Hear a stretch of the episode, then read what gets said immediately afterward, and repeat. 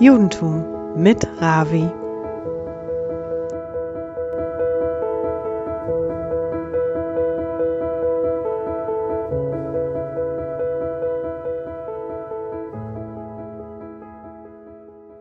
Guten Tag. In Hamburg erlebten wir endlich zwei volle Sonnentage. Die Temperaturen stiegen etwas an und die Leute gingen nach draußen. Die Leute nehmen die offenen Autos aus die Garagen.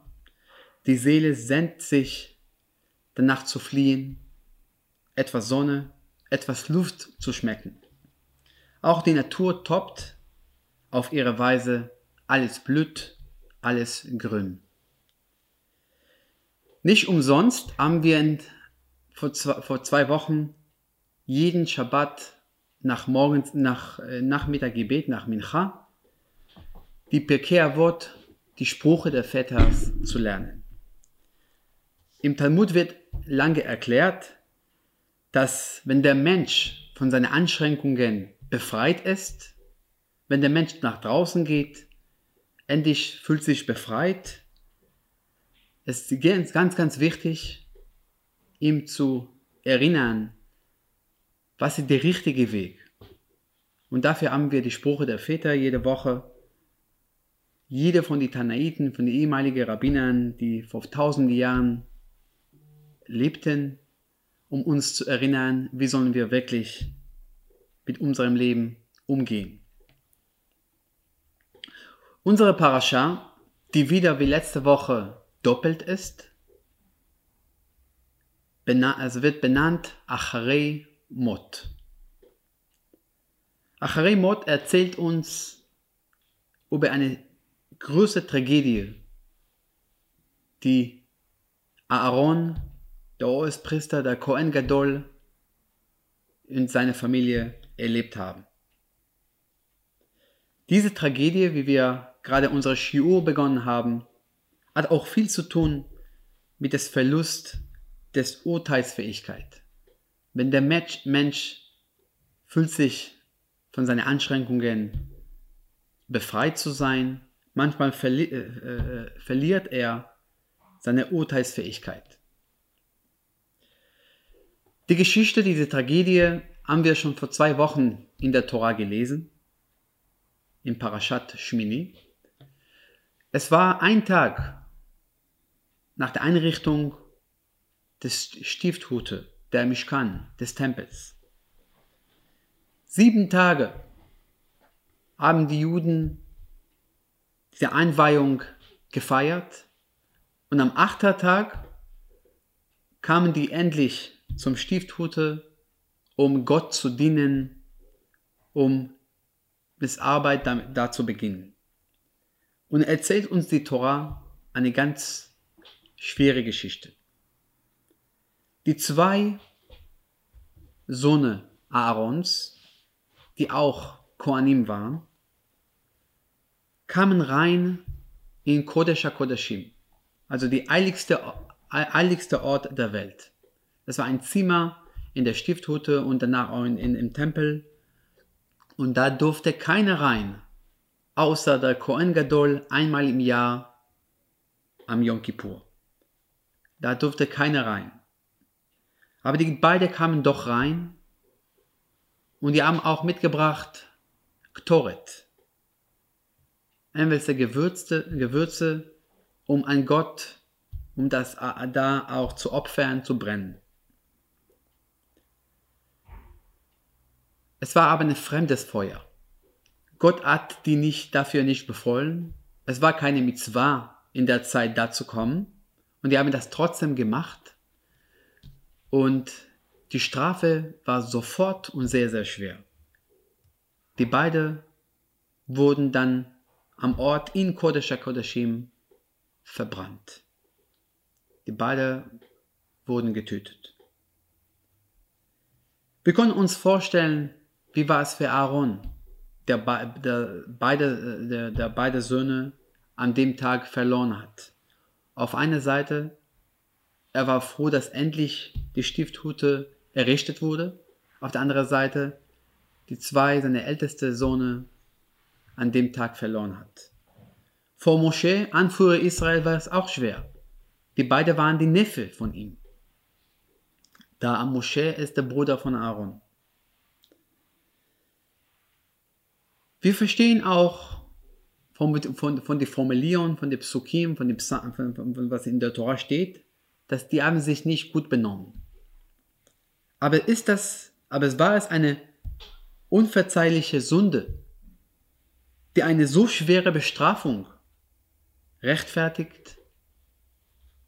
So schlimm war es, dass Gott konnte, nicht, konnte die beiden nicht verzeihen und die mussten an dem Ort auch sterben. Wie kann es überhaupt sein?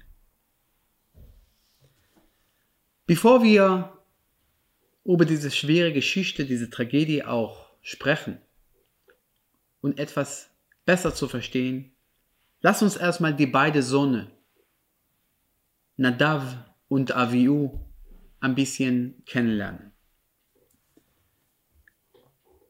Kurze Zeit vorher haben die jüdisches Volk, Volk Israel, die größte, die Punkt unserer Geschichte erlebt.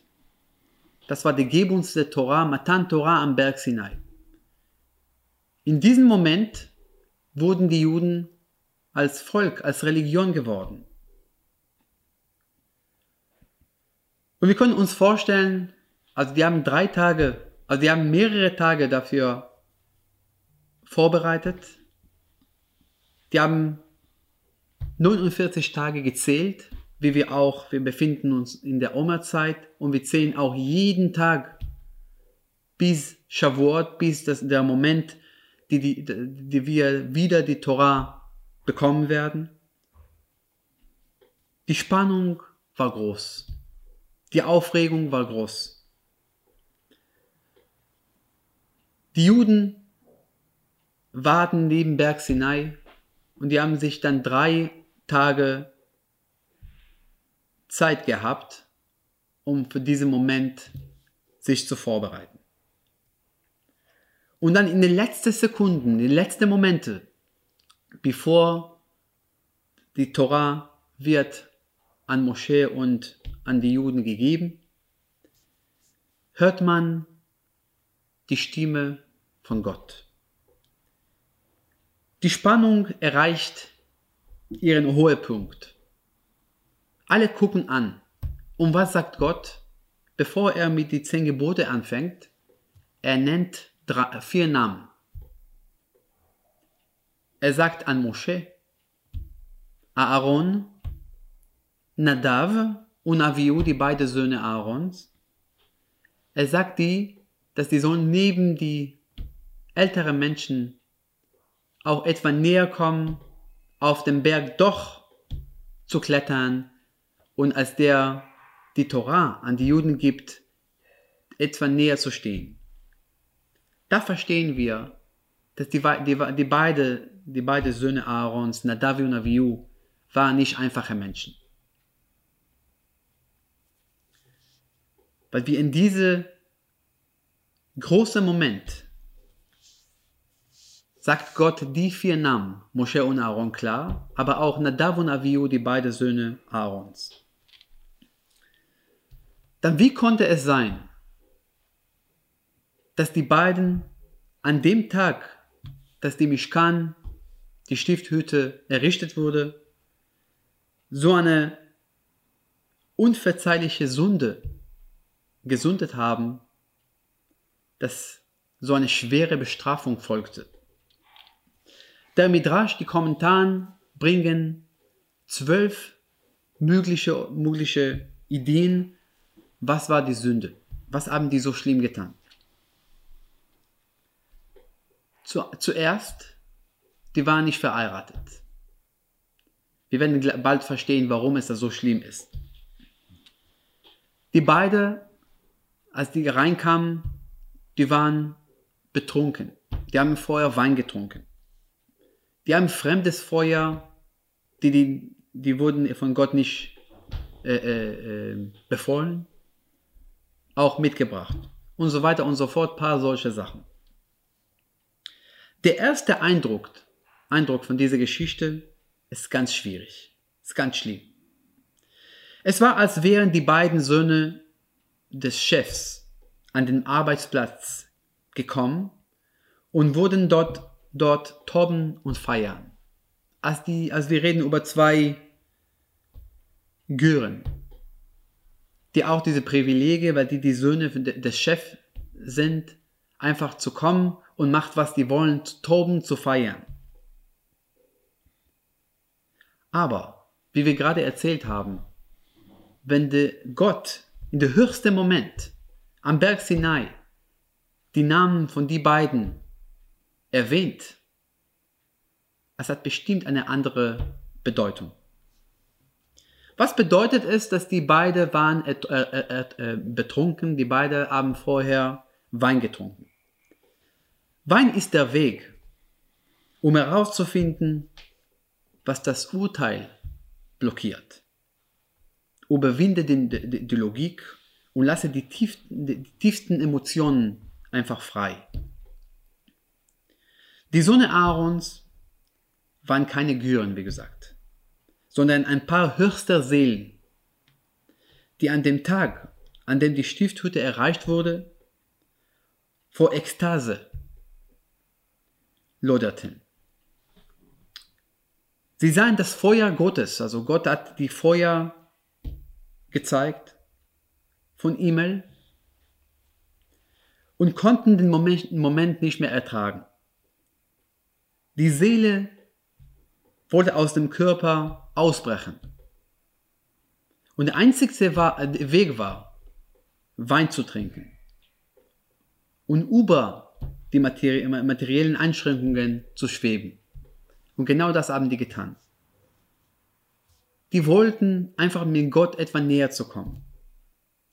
Diese Einschränkungen konnten nur mit Wein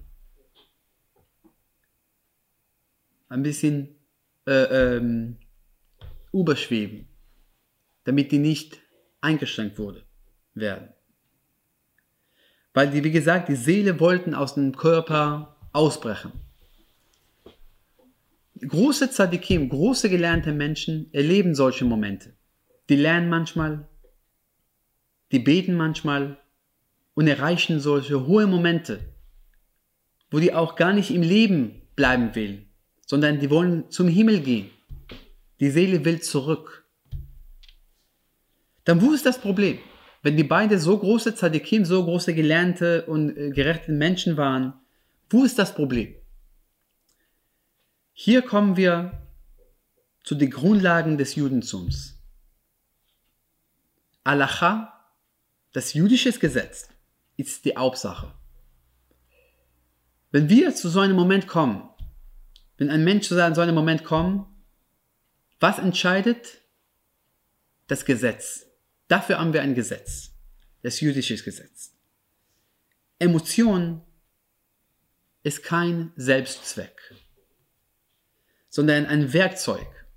Ein Werkzeug, die uns der Akt, äh, an der lachischen Akt zu motivieren. Und, und, und, äh, und, und, und dafür haben wir diese Emotionen, um uns zu motivieren, die mit Wasser erfüllen. Aber es, kann, es ist nicht die Hauptsache. Es ist nicht Selbstzweck, sondern nur ein Werkzeug. Und das haben die falsch verstanden. Die haben sich gedacht, endlich haben wir die Stifthute, Gott kommt zu uns, Gott lebt, Gott lebt jetzt mit uns und wir können endlich zurück nach so einem langen Leben mit ihm zusammen zu sein. Und Gott hat sofort stark reagiert. Nein. Trotz dieser hohe, äh, das ist so ein, der heiligste Ort der Welt, im Kodesh HaKodashim, das dürft ihr aber nicht machen. Weil Alacha, das jüdische Gesetz, gilt immer, egal wo, egal, wer, egal zu wem. Das, das war auch der Grund, das war auch der Grund, warum die beiden wurden nicht verheiratet. Die haben sich gedacht, wir wollen nicht mit die, wie die anderen Menschen das Leben irgendwie zu verbringen, mit Kindern, mit, mit, mit, äh, mit Beruf. Wir wollen mit Gott immer Nähe zum Gott bleiben. Aber das war nicht im Weg. Wie gesagt, wir befinden uns in der Zeit des Omer. Und in der Zeit des Omer erreichen wir jeden Tag so einen höheren Punkt. Jeden Tag tun wir etwas, die wir in den vergangenen Tagen, am gestern, vorgestern nicht gemacht haben. Und Gott sei Dank, solche Probleme, wie wir gerade erzählt haben über die beiden Söhne Aaron, haben wir nicht. Aber was können wir da, da, daraus lernen? Dass Emotionen, manchmal sehen wir Menschen, die sehr, sehr hoch motiviert sind und mit Ekstase irgendwas tun. Das ist nur, das ist nicht Selbstzweck, sondern nur ein Werkzeug, um uns zu motivieren. Das ist nicht, nicht, nicht aber der Fall. Dafür haben wir die Alacha, das jüdische Gesetz, die uns zeigt und uns erinnert, was der richtige Weg, Weg, Weg ist. Ich wünsche euch allen Shabbat Shalom.